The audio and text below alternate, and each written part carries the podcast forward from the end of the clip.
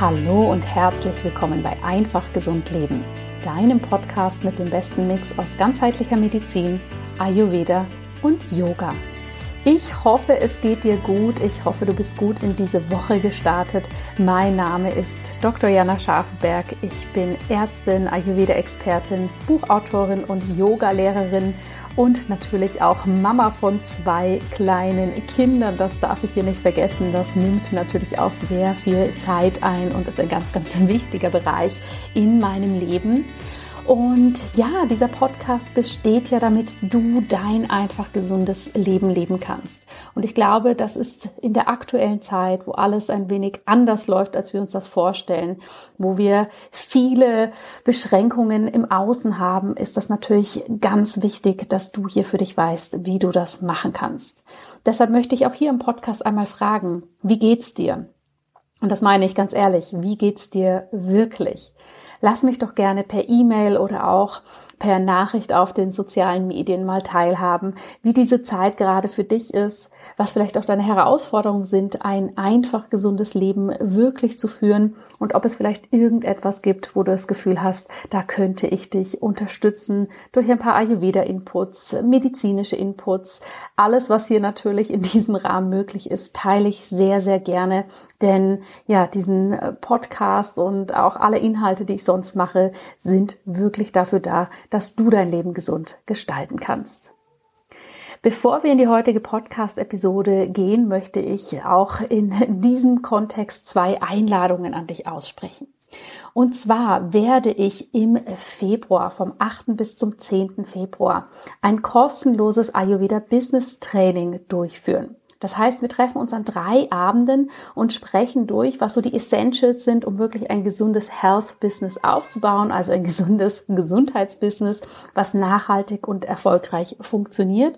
Und da eben mal so ein bisschen weggeht von diesen eigentlichen knallharten Business-Strategien, sondern mehr hin zu dem, wie dein Beruf zu einer Herzensberufung werden kann, wie du hier auch für dich so eine ganz neue Ära des Arbeitens mit Leichtigkeit, Erfolg, Intuition und Herzblut ja für dich erstellen kannst. Denn ich glaube, wenn uns 2020 eins gelehrt hat, ist, dass wir so mit dem, wie wir das bisher gemacht haben, vielleicht nicht immer ganz so weit kommen.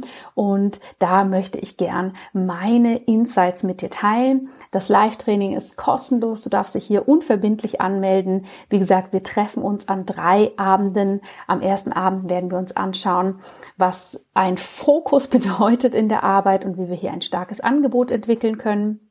Im zweiten Training schauen wir an, wie wir hier eine individuelle Preisgestaltung machen können und dabei auch unser Money Mindset stärken können. Und im dritten Training schauen wir an, ja, wie wir unsere Sichtbarkeit online und offline hier authentisch umsetzen können.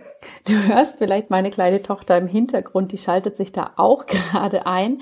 Aber bei dem Training ist es tatsächlich so, dass du alle drei Trainings unabhängig voneinander besuchen kannst. Am meisten macht es natürlich Sinn, wenn du sie ja als Serie wirklich anschaust. Es wird überall eine Aufzeichnung geben und das sind hier so die besten Inhalte, die ich mit dir teilen möchte aus meinem Ayurvedic Business Kurs, der dann im Februar auch startet und über den ich dir dann natürlich auch gerne noch ein bisschen in dem Zuge erzähle.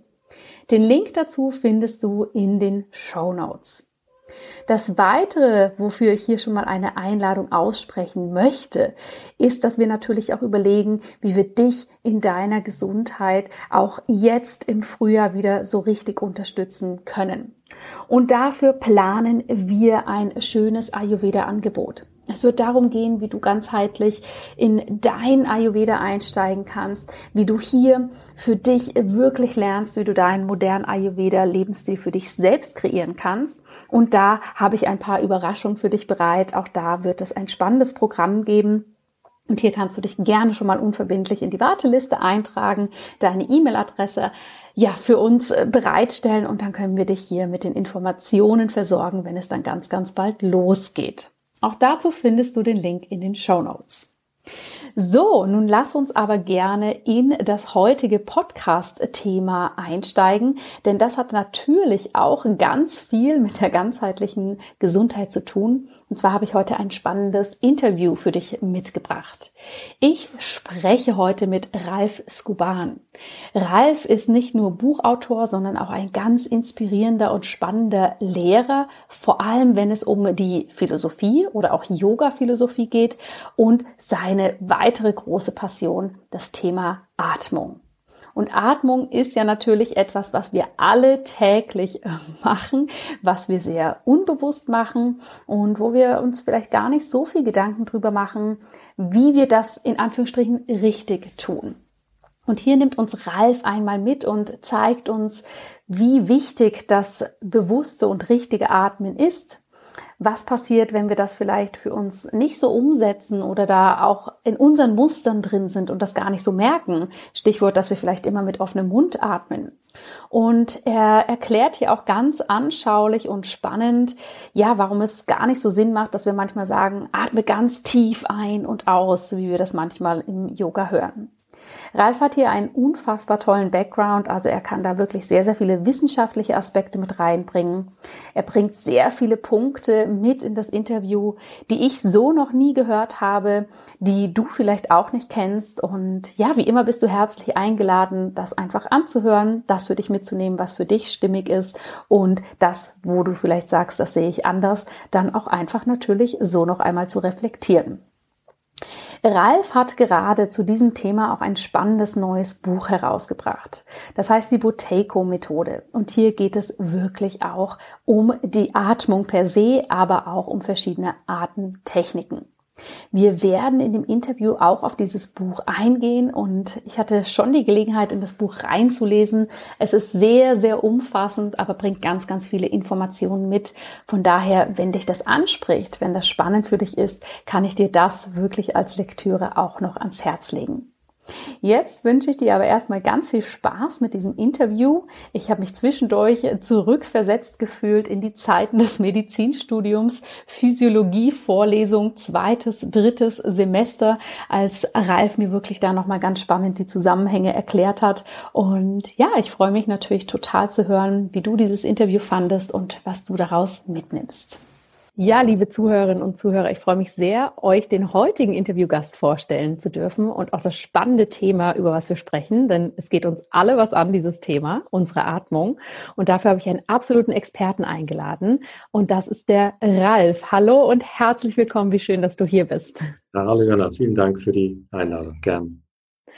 Ich habe ja vorab schon ein paar Informationen über dich geteilt, aber ich finde es immer ganz toll, wenn meine Interviewgäste sich auch nochmal selber vorstellen. Deshalb erzähl uns doch mal, wer bist du und ja, was machst du so auf dieser Welt? also, mein Name hast du ja schon gesagt, Ralf, vor 55 Jahren geboren und das Erste, was ich machte, war natürlich den ersten Atemzug. Das ist die Voraussetzung.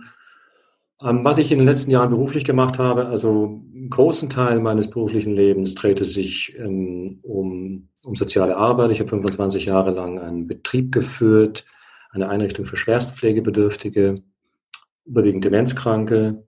Und all die Erfahrungen, die ich dort gemacht habe, ganz verschiedene Einflüsse, die ich da hatte, haben, haben letztlich auch dann dazu geführt, dass ich mich mit anderen Fragen beschäftigt habe, ähm, ich habe ja viel Sterben erlebt. Mhm. Der Tod war da einfach was ganz Alltägliches, Normales, auch gar nicht in einem schrecklichen Sinne, aber man muss schon sehr dumpf sein, wenn man nicht dann, also dumpf, nicht dumm, dumpf sein, wenn das gar keine Spur hinterlässt und dann fing halt irgendwann so das Fragen auch an und ich beschäftigte mich mit, ja, mit philosophisch-spirituellen Fragen, ähm, begann zu lesen und das Ganze mündete dann irgendwann dahin, dass ich selbst begann zu schreiben und dann begann ich zu schreiben und dann bekam ich Anrufe und dann begann ich zu unterrichten, ohne jemals Schüler gewesen zu sein.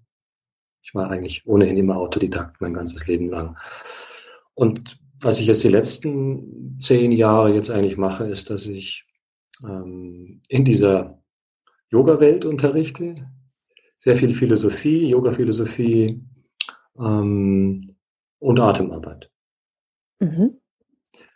Genau, das sind die wesentlichen Stationen. Das letzte mache ich ja jetzt noch. Und das Atmen, das mit dem Atmen, das ist jetzt immer mehr so in den letzten Jahren immer mehr ein Fokus geworden, auch in meinem Publizieren, in meinem eigenen Erleben. Und Was ich vor einigen Jahren begonnen habe, ist therapeutische Atemarbeit. Ich mache sehr viel therapeutische Atemarbeit mit Leuten, die nicht nur Leute, die Atemprobleme haben, aber viele dann, äh, bei vielen sind es die Probleme, die, die zu mir führen. Asthma, Panikattacken, Kreislaufthemen, mhm. ähm, Schlafstörungen, Depressionen, verschiedenste Dinge. Ähm, in der Regel haben sie dann auch schon eine ähm, große Odyssee hinter sich, waren bei vielen Ärzten und Therapeuten auch und haben da irgendwie dann doch nicht wohl die Hilfe für sich gefunden, die sie sich erhofft hatten und kommen dann so zum letzten Rettungsanker Atem. Und die Erlebnisse, die ich da habe, die sind dann sehr schön und sehr lohnend, weil es es ist ein großes Geschenk, dann zu sehen, dass jemand in so einem Einzelcoaching, ich mache viele Einzelcoachings auch, noch, noch geht's, ich weiß nicht wie lange noch, es wird immer mhm. mehr, ähm, dass dann nach einigen Wochen so viel mehr Wohlsein möglich ist und so viel wieder Dinge kontrollieren können, die man vorher nicht mehr kontrollieren konnte. Ähm, allein über den Weg ähm, Atmung. Das ist einfach faszinierend. Ja, sehr spannend. Vielen Dank, dass du uns da mitgenommen hast auf deinen Weg und natürlich auch diese Entwicklung. Ja, dass man das quasi oder dass du das erst so ganz praktisch natürlich deine Erfahrung in der Einrichtung, die du geleitet hast und dann zum Philosophischen und dann zur Atmung. Ist denn gerade die Auseinandersetzung mit philosophischen Themen hin zur Auseinandersetzung, theoretisch wie natürlich auch praktisch mit der Atmung, war das für dich eine logische Konsequenz, dass das so als nächstes kommt? Oder ist das eher ich sage mal in Anführungsstrichen, ein Zufall gewesen, dass es dich dahin geführt hat? Eigentlich gar nicht. Eigentlich ist es noch nicht mal was wirklich Verschiedenes. Mhm. Denn es ist ja so, dass, also wir sagen Philosophie und verwenden so ein Wort, wenn wir von Yoga-Philosophie sprechen und in unserem Kopf geht dann immer gleich so, ein, so, eine Schublade auf und da heißt es, ah, da ist also Theorie und das sind viele Worte und mhm. Gedanken vielleicht. Und dann haben wir die andere Schublade, da steht dann Praxis drauf und da tun wir dann das, das meistens ja die Körperarbeit im Hin, wenn wir heute über Yoga reden. Oder vielleicht dann auch das Atmen, vielleicht sogar noch etwas meditieren. Ähm, und diese, diese Scheidung zwischen der Idee, Theorie und Praxis findest du in, in der Yoga-Philosophie nicht. Genauso wenig übrigens, wie du sie in der antiken abendländischen Philosophie mhm. findest. Da gibt es nicht die Theorie und das Praktische, sondern es sind, sind alles Aspekte eines, eines Seins halt, ja, andere Draufsichten.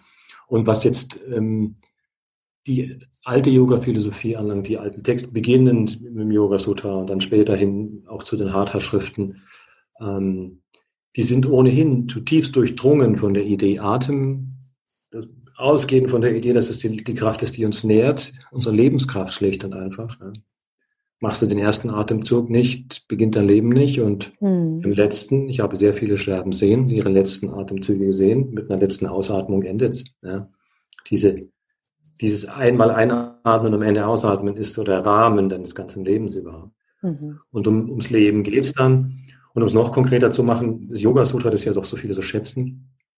Ähm, die erste konkrete Methode, die der Autor Patanjali da dem werdenden Yogi oder wie auch immer an die Hand gibt, um etwas mehr geistigen Frieden zu erfahren. Die erste konkrete Methode ist, ähm, zum Atem hinzugehen. Das war mhm. immer schon der Weg in vielen Kulturen. Und deswegen ist es eigentlich gar kein, gar nicht mal eine Bewegung von dem einen hin zum anderen, sondern es ist sowieso immer da. Mhm. Allerdings ist es in meinem praktischen beruflichen Tun, hat sich das, das Gewicht dann doch über die Jahre jetzt verschoben und in den letzten Jahren wurde es immer mehr auch dann sehr konkrete, anfassbare Atemarbeit und dann das Therapeutische. Und das ist dann sehr geerdet, ähm, auch sehr körperlich und gar nicht immer nur philosophisch. Aber irgendwie ist trotzdem immer alles da. Weißt du, der Atem ja. ist dir so nah. Und nicht funktioniert, da ist schon Angst und es wird existenziell. Und sie haben Probleme. Und so Atem, Leben, Geist, Seele, das ist alles, das ist so, das ist immer da. Das ist immer da. Ja. Dass es getrennt wäre. Ja. Schön, sehr spannend. Du hast es gerade schon gesagt, eben die Lebensenergie. Wir sagen ja auch nicht umsonst im Yoga Pranayama, dass wir Atemübungen machen. Das fließt ja da alles rein und es gibt eben unserem Leben den Rahmen, ja, mit der Einatmung der ersten und der letzten Ausatmung.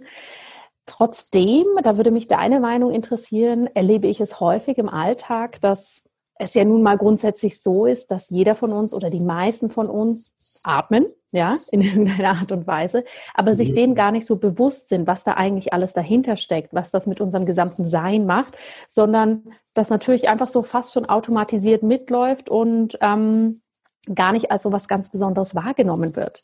Wie erlebst du das, sagen wir mal, in unserer Gesellschaft? Wie ist der Atem da von der Allgemeinstellung und wie atmen auch die meisten Menschen so in ihrem Alltag?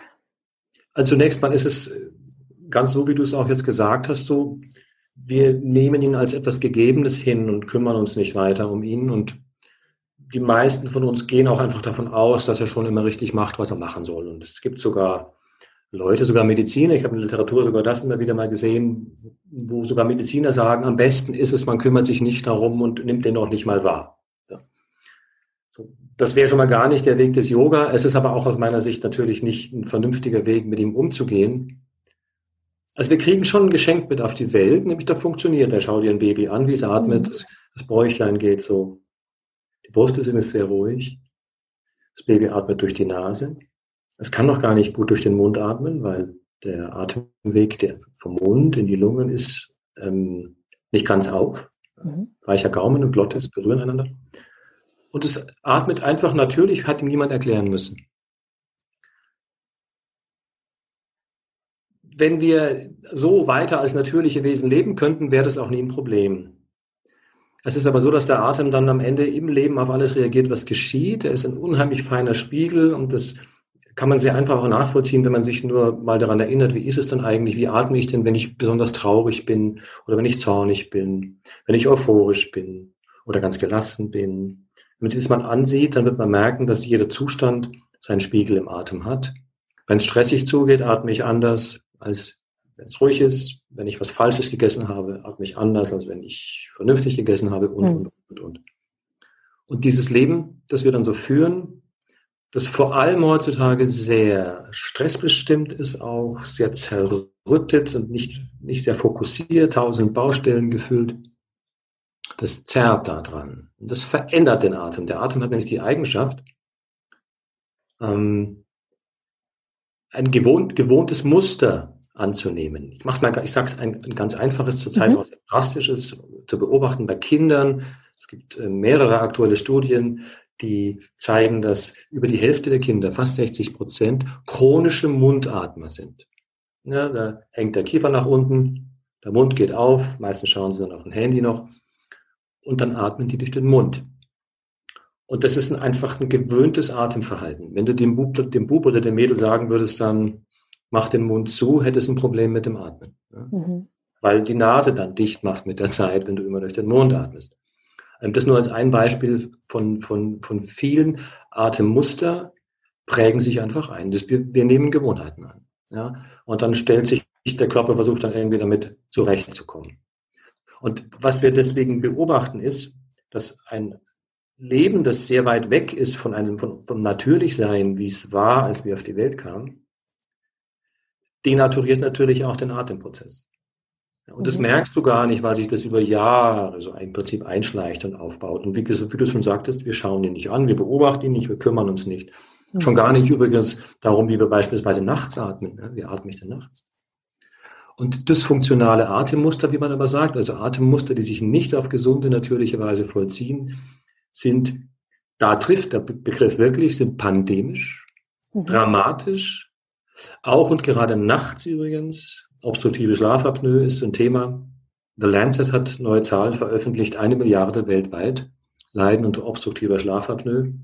Kannst du das kurz für alle erklären, die das nicht kennen? Ja, so ein, ähm, ein Kollabieren der oberen Atemwege während der Nacht, was dann dazu führt, dass immer wieder Atemaussetzer eintreten, mhm. teilweise bis zu 90 Sekunden, zerrüttet den Schlaf, die Schlafqualität, die Biochemie und hat eine Vielzahl Korrelationen zu chronischen Erkrankungen und großen Problemen. In den modernen Gesellschaften sind es über ein Drittel der Leute, der Menschen. Ja. Also die, noch nicht einmal zwei Drittel, noch nicht einmal zwei Drittel der Menschen haben überhaupt nachts noch einen vernünftigen, normalen Atem. Ähm, und am Tag sieht es nicht viel besser aus. Und das hat Folgen. Also es hat Ursachen, die liegen im Leben. Im, im Stress, im Druck, in der Art, wie wir uns ernähren, dass wir uns zu wenig bewegen, dass wir in zu überheizten Räumlichkeit, Räumlichkeiten leben und im Nebenbei in der Auffassung, dass es auch gut und richtig wäre, immer so viel und so groß zu atmen wie nur möglich. Das ist, mm. ist mhm. sehr kulturelle Auffassung. Es gibt keine wissenschaftliche Studie, die das jemals hätte bestätigen können oder die davon handeln würde. Das ist aber ein fast nicht ausrottbarer Mythos. Wir können darüber noch gern reden. Also du meinst dieser Klassiker, atme tief ein und aus. Ja, dieser Klassiker, das ist ja genau. Wenn, wenn, wenn, wenn jemand zu mir dann tief sagt, dann frage ich immer nach, was meinst du mit tief? Weil in der Atemarbeit ist es ein Begriff, der nicht sehr ähm, hilfreich ist, weil er nicht genau sagt, worum es geht. Und weißt du, wenn du sagst, atme tief, dann wird es, für die meisten wird es bedeuten, ich nehme einen großen Atemzug, einen richtig dicken Schluck. Für mich auch. Mhm. Für manche wird es aber bedeuten, ich atme tief nach unten. Also die Dame oder der Herr, der vielleicht jetzt gerade eine Atemanleitung mir gibt, meint wohl, ich soll irgendwie Bauchatmung machen, Zwerchfellatmung, was immer. Ähm, allein sowas zeigt schon, dass solche Begriffe nicht sehr klar sind. Mhm. Aber die meisten Menschen atmen tief im Sinne von groß. Sie meinen das und sie denken, das sei gut. Und äh, unsere ähm, Yoga, Wellness, Sport, Kultur propagiert es auch sehr. Es ist auch nichts Böses daran, es ist einfach, ist auch gut gemeint. Allein ist es so, dass es keinen einzigen Beleg dafür gäbe, dass es sinnvoll wäre. Tatsächlich ist es ungefähr so sinnvoll, wie wenn du jemandem sagen würdest, wir brauchen Nahrung nimm so viel wie möglich du nur kriegen kannst, weil das ist gesund. Also hau so richtig rein, friss dich voll von morgens bis abends, das sei gesund. Und es gab in unserer Kultur sogar mal eine Zeit, wo wir das, wo Menschen das dachten. Mhm. Äh, wo, es, wo es als schick galt, korpulent zu sein. So, ja. Da waren dann die armen Leute auf dem Feld, die die schwere Arbeit verrichten mussten, vielleicht im Dienste der korpulenten, blassen mhm. Menschen. Und man dachte, das sei, die machten die ungesunde Arbeit. Hm. Ist das gesund? Beim Atem ist es ganz ähnlich. Es gibt es, weißt du wahrscheinlich auch als Ärztin, für die Atmung gibt es ebenso ein sinnvolles Maß wie fürs Essen. Und nichts kann es deutlicher ähm, eigentlich so, so, so ein Highlight darauf geben wie ein Zustand, den wir die akute Hyperventilation nennen. Akute Hyperventilation heißt, vielleicht die Zuhörer, manche schauen ja gern Sendungen wie den Bergdoktor zum Beispiel oder andere Medizinsoaps. Und da hat man ja manchmal so Patienten, die in riesiger Panik sind und ganz fest atmen. Mhm. Was passiert jetzt, wenn jemand so weiter atmet und nicht aufhört? Letztlich wird er ohnmächtig. So eine seine letzte Rettung. Dann würde er nicht aufhören, so zu atmen, würde er sterben, weil er so viel atmet.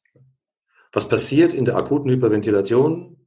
Es wird in kürzester Zeit jede Menge CO2 aus unserem System sozusagen herausgeblasen. Und das Erste, was passiert, ist, dass Blutgefäße sich verengen mhm. im Bereich des Herzens, im Gehirn. So stark, dass Ohnmacht eintritt. Und dann normalisiert sich die Atmung wieder. Es ist die akute Hyperventilation, die nicht so häufig vorkommt. Aber zwischen der akuten Hyperventilation und einer gesunden, normalen Atmung gibt es eine riesige Bandbreite. Es gibt eben nicht nur richtig oder ganz falsch, sondern es gibt gesunde Atmung es gibt total verkehrte Atmung, die mich sogar in die Ohnmacht treiben kann. Und dazwischen gibt es jede Menge. Und das Thema, an dem ich da sozusagen dran bin, ist das, wenn Menschen regelmäßig etwas zu viel atmen. Mhm. Wenn, es gibt ein gesundes Volumen in der Menge, man drückt es in Litern aus und ähm, da kann man der Fachliteratur auch überall entnehmen, so vier bis sechs Liter in der Minute in Ruhe ist ein vernünftiges eine vernünftige Menge Luft, die man als Erwachsener so ein- und ausatmet. Und wenn man jetzt da immer drüber ist, weil man so viel Stress vielleicht erfährt, weil man sich nicht gut ernährt, ähm, weil man Sorgendruck hat, weil man vielleicht ähm, traumatische Erfahrungen gemacht hat in der Vergangenheit. Ähm, das sind so typische Gründe, die dazu führen können, dass Atmung sich verstärkt, und zwar konstant im Sinne einer Gewohnheit. Und dann verändert es die Biochemie des Körpers. So wie bei dem akuten aber eben chronisch und nicht so stark. Und mit der Zeit produziert es eine Vielfalt ähm, von Symptomen. Und entdeckt worden ist dass dieser Zusammenhang schon vor 150 Jahren von einem Arzt in den Vereinigten Staaten, der die rückkehrenden Soldaten des amerikanischen Bürgerkriegs behandelte. Und zwar hat er die behandelt, die nicht in Kriegseinsätzen waren, denen es aber so schlecht ging. Und die hatten Probleme wie Herzenge, hm. ähm, die hatten Albträume, die haben immer, die haben Herzschmerzen gehabt, Atemnot, Schlaflosigkeit, Depressionen und, und, und, und. Ein riesen, sehr viele Herzprobleme. Aber die hatten alle gesunde Herzen. Und er nannte es dann das Irritable Heart Syndrome, also das nervöse Herz sozusagen. Mhm. Für das später ähm, viele, viele weitere Begriffe noch geprägt worden sind. Die gingen aber alle in die gleiche Richtung bis hin zur Hypochondrie. Aber da sind Menschen, und das werden immer mehr, die erfahren sehr belastende Symptome, und zwar sind diese somatisch da, aber die Medizin findet da nichts. Hm. Und was sie gemeinsam haben, und da wird die Literatur da auch immer breiter, ist, dass sie, dass die Atmung nicht so geht, wie sie gehen sollte, dass sie immer in einem zu viel ist. Immer in einem zu viel. Und dann verändert sich die Blutchemie und dann kommen Symptome. Ja. Also das heißt, dass zu viel einfach nochmal vom Verständnis ist, dass ich zu viel Volumen aufnehme oder dass ich zu schnell atme und dadurch ein zu viel generiere. Es sind immer diese zwei Punkte, die ineinander greifen. Ja? Atmung hat, hat ein, ein Rhythmus, ein Timing. Ja? Wir sagen Respirationsrate. Wie viele Atemzüge macht da jemand in einer Minute zum Beispiel? Und dann haben wir das Volumen. Das Volumen in einem Atemzug oder das Volumen in einer Minute. Die beiden Dinge agieren. Mhm. Und man kann jetzt nicht, man kann es nicht ähm, darauf reduzieren, dass man sagt, ähm, wenn man nur langsamer atmet, atmet man nicht schon zu viel. Mhm jemand kann, weißt du, ich gebe dir, viele Zuhörer kommen ja vielleicht auch aus der Yoga-Welt, so wie wir beide. Ja. Ähm, wenn du dir vorstellst, du würdest jetzt ähm, dich in einer Minute zweimal von unten herauf bis oben ganz füllen, wieder ausatmen. Unter zwei Atemzüge machen, aber du füllst dich vollständig. Ja? Dann hast du in diesen zwei Atemzügen ungefähr acht, neun Liter eingeatmet und wieder ausgeatmet. Und das ist schon das Doppelte eines gesunden Volumen in der Minute obwohl du doch so langsam atmest. Also die beiden Dinge spielen zusammen. Man kann es nicht so gelöst, losgelöst sagen. Aber im Alltag wirst du es dann doch so beobachten, dass Menschen, die, dass viele Menschen beschleunigt atmen, dass viele Menschen oft durch den Mund atmen, viel öfter, als es ihnen selbst bewusst ist, auch nachts oder mhm. gerade mhm. Und äh, wenn sie in den Mund atmen, dann geht es in die Brust. Und dann entsteht insgesamt ein dysfunktionales Atemmuster.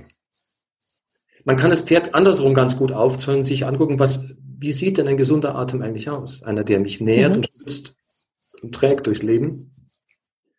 Der geht durch die Nase, die viele lebenswichtige Funktionen erfüllt. Der geht nach unten in den Zwerchfellraum. Das, wenn du dir so vorstellst, wie so ein, ein Band, oberhalb des Bauchnabels, vielleicht so wie so ein breiter Gürtel um den Körper herum verlaufen. Das ist sozusagen der natürliche Arbeitsbereich des Zwerchfells. Nase nach unten. Er ist tendenziell langsam. Er ist loslassend, also entspannend in die Ausatmung hinein und er ist leise. Die, die, die Hörbarkeit des Atems ist ein ganz wichtiges Kriterium. Menschen, die in einer starken Atmung sind, in einem erhöhten Minutenvolumen haben in der Regel oder oft auch, da hört man, den hört man atmen. Ne? Wenn das du ist dieses Schnaufen, oder? Was wir ja, Schnaufen ist ein anderes, genau. Ja. Selbst wenn er durch die Nase atmet, nur. Mhm. Und sie produzieren viele andere Atemgeräusche. Sie seufzen, sie gähnen häufig, sie hüsteln, sie räuspern, sie schneuzen, alle möglichen Dinge. Und wenn du neben jemandem sitzt, der gesund ist, entspannt atmet, den hörst du nicht. Mhm. Babys hört man auch nicht. Man muss sich eigentlich immer wie ein Baby vergewärtigen. Allerdings die atmen ein bisschen schneller als wir. Aber wenn man sich so ein Baby ansieht, so ein Baby weiß, wie man atmet. Ja, da weiß es der Körper selber. Ja, ja. Und dann verändert das Leben die Atmung leider immer wieder. Sehr spannend, vielen Dank.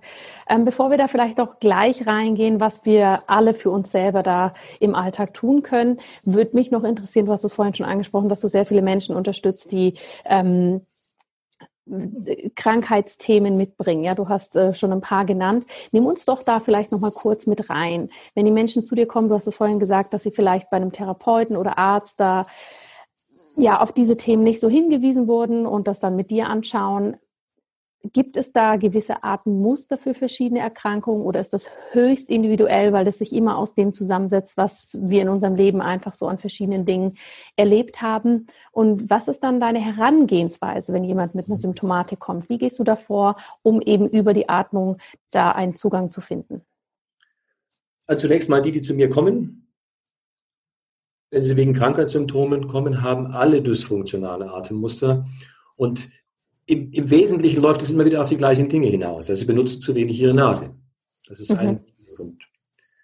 Das heißt, sie atmen viel in den Mund, wissen das nicht, weil es ist kein Bewusstsein da. Weißt du, wenn du jemanden fragst, atmen, wie atmest du, dann immer durch die Nase. Und wenn hm. man wirklich bewusst beobachten würde, würde merken, dass es verschiedenste Gelegenheiten im Alltag gibt, die, ob, ob, ob schon nicht physisch fordernd, er doch dann in die Mundatmung gehen würde. Dann geht der Atem in die Brust. Ähm, sie atmen zu schnell oder der Atem ist erratisch. Es sind unnatürliche Atempausen, wo sie dann nicht hingehören. Also es, es ist kein fließendes Gleichmaß da.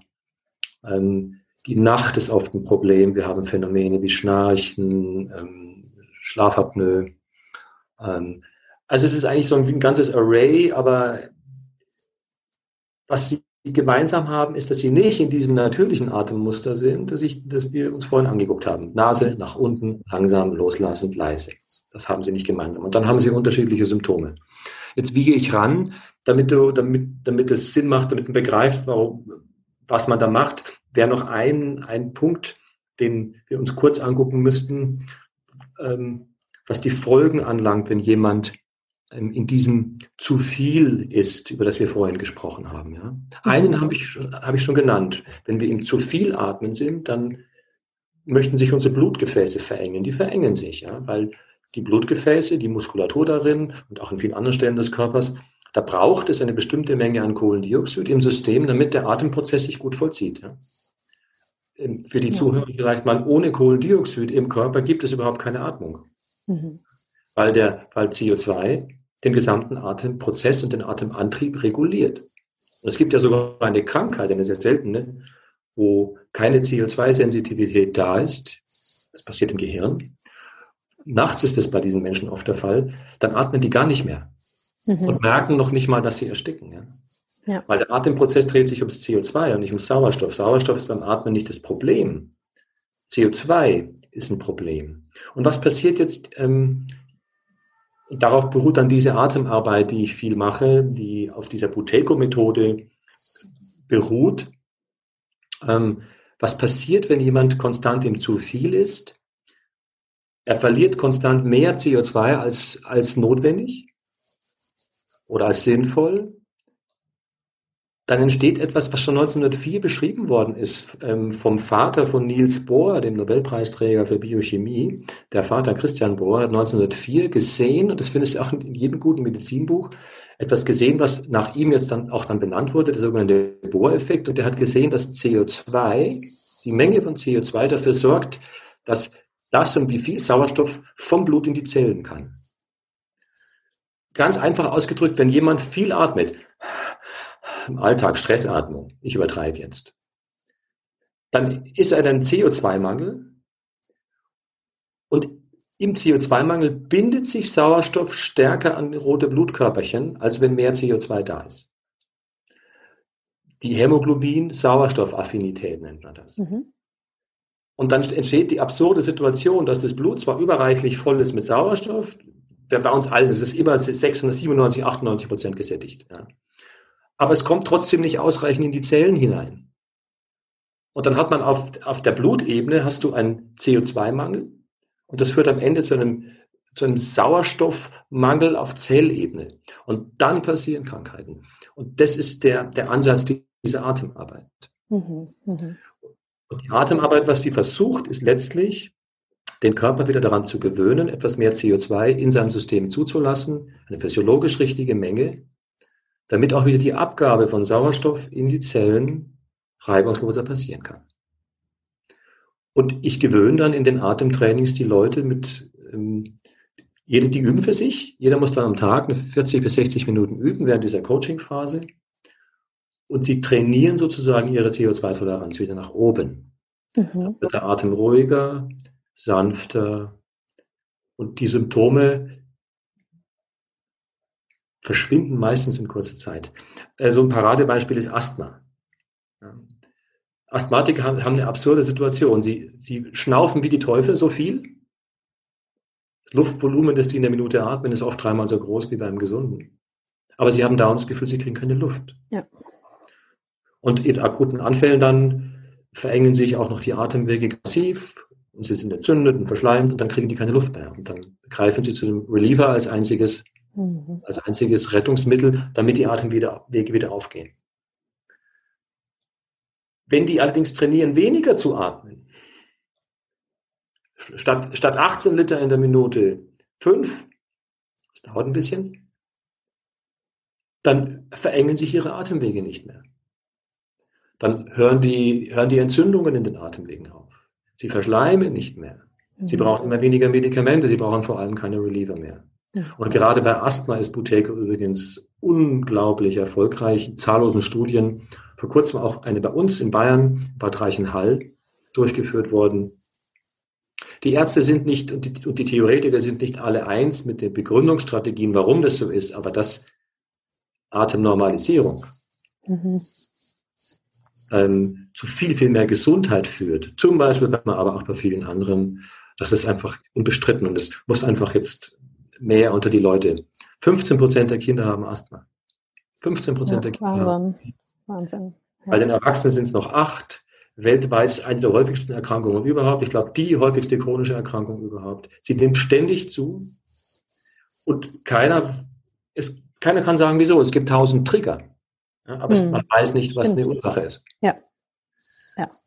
Und man kann, Asthma ist wirklich, Asthma ist einfach zurückzukriegen wieder.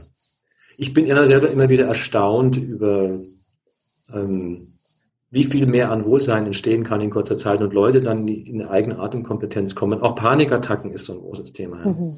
In Panik atmen die Leute wie verrückt. Und dann müssen sie nur daran denken, dass eine Panik kommen könnte, dann atmen sie schon stärker und dann kriegen sie ihre mhm. Panik. Ja.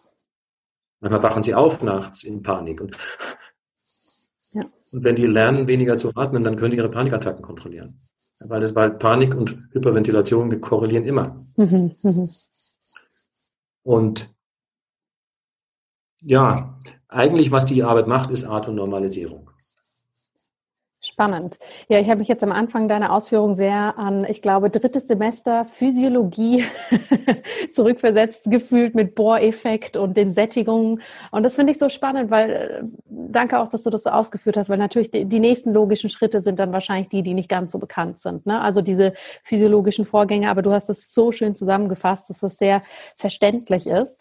Ähm, das Ganze hat ja eine Methodik, die du jetzt gerade auch schon benannt hast. Kannst du uns da nochmal mitnehmen, was jeder jetzt sofort schon für sich zu Hause machen kann, um in diese Methodik reinzustarten, ähm, um jetzt schon die ersten Schritte zu machen? Also das Erste, was keine Zeit kostet, kein Geld kostet, kein, es kostet nur, in Anführungszeichen, Anführungszeichen ähm, Bewusstheit. Das heißt, auf Nasenatmung umstellen, 24 mhm. Stunden. Auch im Sport. Auch im Sport hm. wenn man nicht gerade an einer Leistungsgrenze ist. Ja. Aber wenn, nehmen wir mal das Joggen, viele Menschen joggen gern oder machen so rhythmische Sportarten, vielleicht Rudern, was es alles noch so gibt, Laufen, Wandern. Ähm, das sind physische Aktivitäten, die normalerweise von ihrer Belastung her so sind, dass man als erwachsener Mensch problemlos dabei einfach durch die Nase atmen können sollte. Wenn, wenn man bei Alltagshandlungen merkt, jetzt muss ich in den Mund gehen, sollte man sich klar sein, dass man an, jetzt an einem Punkt ist, an, an, dem Punkt seiner eigentlichen Leistungsgrenze, dem Punkt, wo so viel CO2 im System anfällt, dass man, dass der Körper wohl es nur noch mit dem Mund schafft, es wieder auszuatmen. Da ist also wenig CO2-Toleranz da. Und die wird einfach allein schon dadurch, dass ich mich daran übe, die Nase zu benutzen. Ja. Dann geht sie auch wieder auf. 40 Prozent der Leute leiden, leiden chronisch unter Nasenverstopfung. Mhm. Das ist die Hauptbaustelle von HNO-Ärzten. Die Nase macht umso mehr zu, je stärker man atmet. Und je stärker es in die Brust geht. Buteyko hatte dafür eine Begründung übrigens, die ist umstritten. Aber sie, aber sie passt sehr gut in die ganze Idee. Die Begründung ist nämlich, dass es eine Kompensationsstrategie des Körpers ist. Er versucht irgendwie zu verhindern, dass, der, dass da jemand so stark atmet. Ja. Wir dürfen nicht vergessen, was ja passiert ist, dass der, das Säure-Basen-Gleichgewicht sich verschiebt, wenn ich so stark atme. Ja. Wenn ich im CO2-Verlust bin, dann wird das Blut alkalischer. Dann verändert sich also die Blutchemie. Und dann verändern sich eine ganze Reihe anderer Dinge. Und der Körper hat dann so seine Kompensationsstrategien. Zum Beispiel macht er dann die Nase zu. Dann atmen Sie noch mehr durch den Mund. Ist nicht die beste Kompensationsstrategie. Was man machen kann nachts übrigens, das auch Zeit kostet und kein Geld, deswegen sage ich es, weil üben ist, ist dann nochmal eine andere Sache, aber man kann dafür sorgen, nachts nicht durch den Mund zu atmen. Mittlerweile gibt es da sogar schon professionell erhältliche Produkte, äh, kommerziell erhältliche Produkte. Man kann den Mund zukleben mit dem chirurgischen Klebeband. Ähm, nicht bei kleinen Kindern, da muss man das anders machen. Aber es, ist, es hört sich so, also, das ist das Erste, was ich den Leuten sage, denn die meisten, die Atemprobleme haben, atmen nachts durch den Mund. Sie wachen mhm. morgens mit einem trockenen Mund auf. Vielleicht müssen sie nachts auch oft rauf, raus aufs Klo, weil die Nieren die, die Biochemie wieder versuchen zu reparieren. Ähm, oder sie haben Schlafapnoe, dann sind sie erschöpft morgens oder haben Kopfweh und haben Mund mhm. und, und, und, und. Das ist ein Rattenschwanz an Problemen. Und wenn ich nur dafür sorge, dass ich wenigstens die acht Stunden nachts der Mund auch wirklich zu ist, dann wäre das mein erster Ratschlag. Macht euren Mund zu. Nachts. Tagsüber kannst du dran denken, kannst versuchen dran zu denken, aber mach's nachts. Ähm, es gibt so chirurgische Klebebänder, zum Beispiel Micropore oder Leukosil könnte man nehmen und dann macht man einen kleinen Streifen, den klebt man über die Lippen, horizontal oder vertikal und dann wird man durchschlafen besser, erholter sein und man, ich kann mich darauf verlassen, dass meine Nase atmet in der Nacht und ihre wichtigen Funktionen erfüllt. Mhm. Übrigens, also Nasenatmung wäre der erste Ratschlag. Dazu vielleicht einen kleinen Schlenker zu Covid-19. Ja? die, was die meisten Menschen noch wissen, dass die Nase zumindest dafür da ist, dass sie die, die Atemluft warm macht, dass sie sie befeuchtet, dass sie sie von Partikeln reinigt. Ja. Und damit vorbereitet ähm, für die Lunge, die die Luft so braucht, um was mit ihr anfangen zu können. Was man aber erst vor wenigen Jahren entdeckt hat, und vor einigen Jahren gab es einen Nobelpreis für Medizin, drei Mediziner haben den bekommen, ist, dass in den Nebenhöhlen ein Gas gebildet wird. NO, Stickstoffmonoxid. Und das, das fließt in die Atemluft hinein. Nur dann, wenn ich durch die Nase atme. Mhm. Und Stickstoffmonoxid ist ein, Mediziner nennen es heute ein pluripotentes Gas. Ähm, es erfüllt zahlreiche Funktionen, es werden immer mehr. Man, man speist es sogar in die Inkubatoren bei, in, in Krankenhäusern, in den Neugeborenenstationen, die, also die Frühchen, ja, damit die besser atmen können. Es weitet zum Beispiel die Atemwege, verbessert mhm. die Luftdurchblutung. Aber weshalb es für Covid-19 jetzt auch so wichtig wäre, es sterilisiert die Atemluft. Und man hat mit NO in vitro den letzten SARS-CoV-Virus ähm, begast sozusagen und dann ist die Replikationsrate drastisch runtergegangen. Also einfacher ausgedrückt, wenn wir unsere Nase benutzen, mit all ihren Aufgaben, vor allem dieses Gas auch dann hineinbekommen, dieses biologisch wichtige Gas für uns, dann haben wir das nicht getan, um nicht an Atemwegsproblemen zu leiden, wie Covid-19 eine ist. Mhm. Die Nase ist das Eintrittstor für den Atem. Der Mund schützt uns nicht. Ja. ja. In der Buteco-Sprache sagt man manchmal, ich finde es lustig, ähm, atme durch den Mund so viel, wie du durch die Nase isst. ja. Sehr schön. Aber dann ist Wunder, muss man lachen.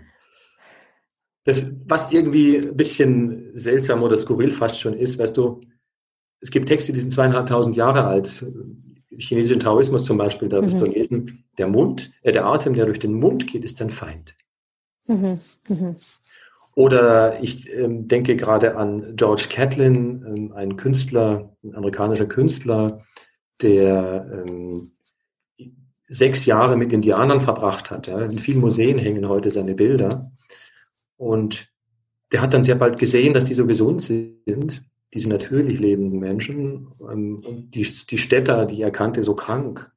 Die Indianer nannten die Städter nicht nur Bleichgesichter, wie wir es aus den Western kennen, sondern auch Schwarzmünder, weil die so viel im Mund auch hatten, die Zähne auch gingen. Und er hat Bilder gemalt von schnarchenden Menschen, die auf dem Rücken liegen mit weit geöffnetem Mund und hat dann gesagt, wenn es nur eine Botschaft gäbe am Ende meines Lebens, die ich in die Welt, die, das, was ich der Welt geben könnte, dann wäre es drei Worte. Shut your mouth.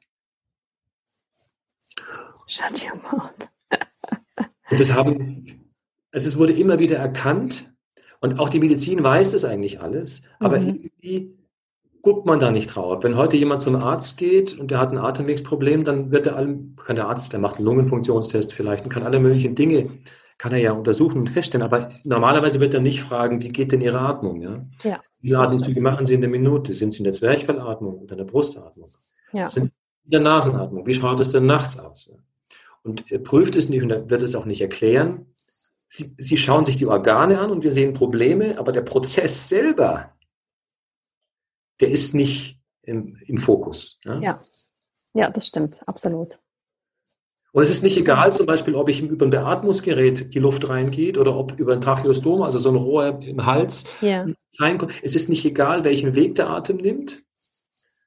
Und die Sauerstoffsättigung des Blutes hat nur bedingte Aussagekraft, weil sie ist normalerweise immer 100 Prozent fast. Mhm. Und das meiste davon atmen wir auch noch wieder aus. Sowieso. Ja. Und dann kann ich einfach ich kann eine Sauerstoffsättigung haben, mein Blut kann voll mit Sauerstoff sein und die Zellen können trotzdem zu wenig haben. Mhm. Das ist die Idee. Sehr, sehr spannend. Vielen Dank, dass du uns damit reingenommen hast. Das sind super interessante Ansätze und es zeigt mal wieder, wie natürlich mit ganz vielen Themen rund um Gesundheit und Wissenschaft und ähm, wie sich das alles weiterentwickelt, dass wir auch da immer wieder hinterfragen dürfen, welche Parameter nehmen wir für was. Ja, genauso wie du gerade gesagt hast. Oh ja, der Sauerstoff ist gut. Das ist natürlich in der initialen Überlebenssituation, ja, wenn ich auf der Notfallstation bin, natürlich für den Moment das Wichtige, aber es ist nicht langfristig das Einzige, wo ich mich darauf fokussieren darf. Und ich glaube, da hast du uns sehr gut mit reingenommen zum Schluss unseres Interviews. Du wirst, wenn wir dieses Interview jetzt dann veröffentlichen, kommt relativ bald dein neues Buch auch raus zu dem mhm. Thema.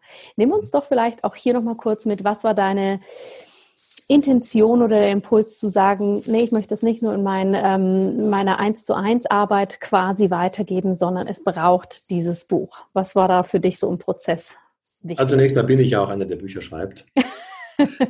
ich, lerne, ich lerne immer viel beim Bücherschreiben. Also ein Buch schreiben ist, ich habe mal, ein Professor hat mal gesagt äh, zu einem Kollegen von mir, wenn du etwas richtig verstehen willst, musst du ein Buch drüber schreiben. Es war bei dem wieder so, ich war dann plötzlich bis zu den Schultern in medizinischen Büchern auch gesteckt. Aber eigentlich, es war so, wie das zu dem Buch kam. Ich, ich, ich komme ja vom Yoga und ich habe ein Buch auch Pranayama gemacht, die yogische Atemarbeit. Und äh, eine Praxis auch, die wir viele Jahre sehr, sehr intensiv immer geübt haben.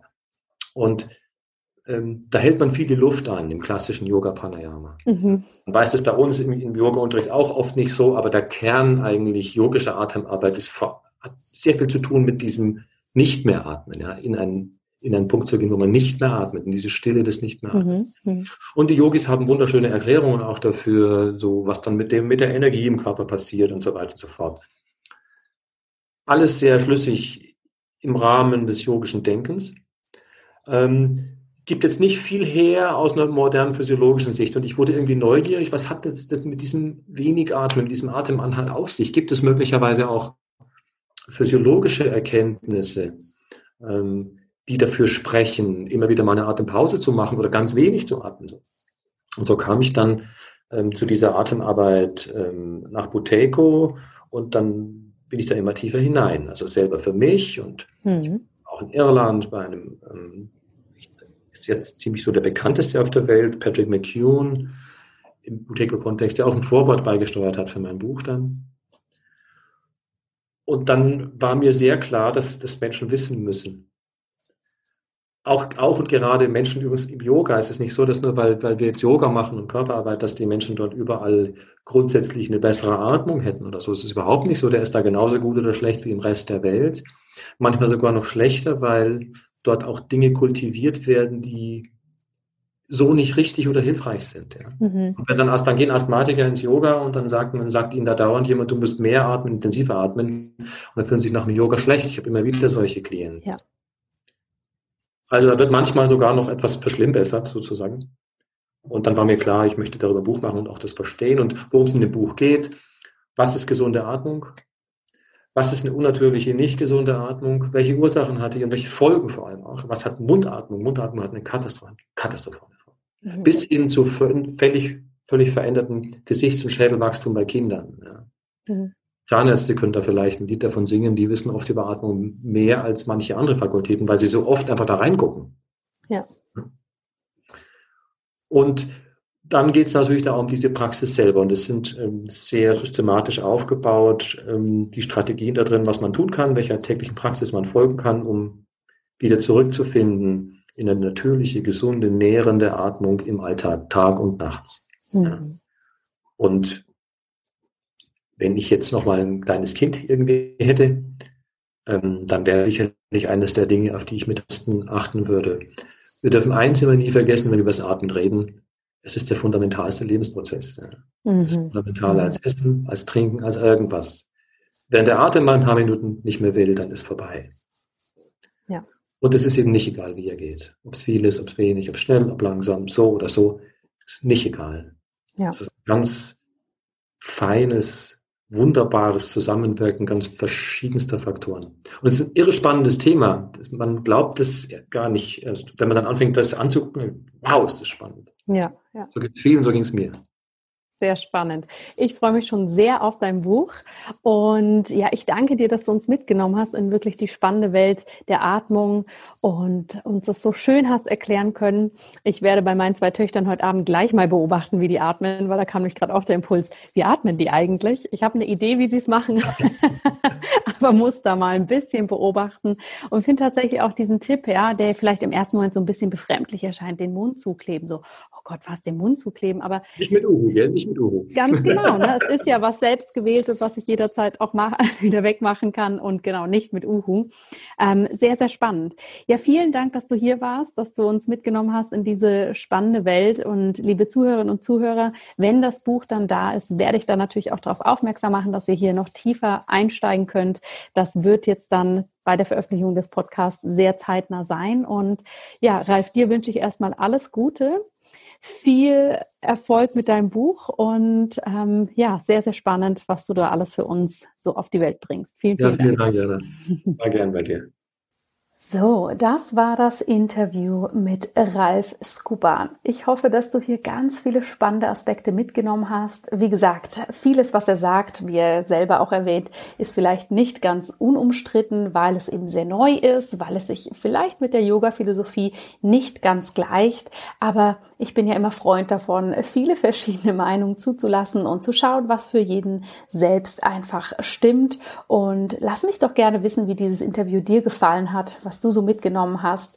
Und wie gesagt, ich freue mich total, wenn du mein Gast bist in meinem Ayurveda Business Training, wo ich dich einfach so ein bisschen mit hinter die Kulissen nehmen darf, dir ein paar neue Aspekte beibringen kann, wir einen schönen Austausch kreieren können. Ja, und ich natürlich vieles aus meiner eigenen Erfahrung teile, denn die Online-Welt, die wird keinen Halt mehr vor uns machen. Und da möchte ich dir einfach so ein paar Dinge vermitteln, die für mich einfach in meiner Arbeit gut funktionieren und die auf den ganzheitlichen ayurvedischen Prinzipien beruhen. Ich wünsche dir eine schöne Woche. Lass es dir gut gehen. Ich freue mich wie immer von dir zu hören und alles Liebe. Bis bald.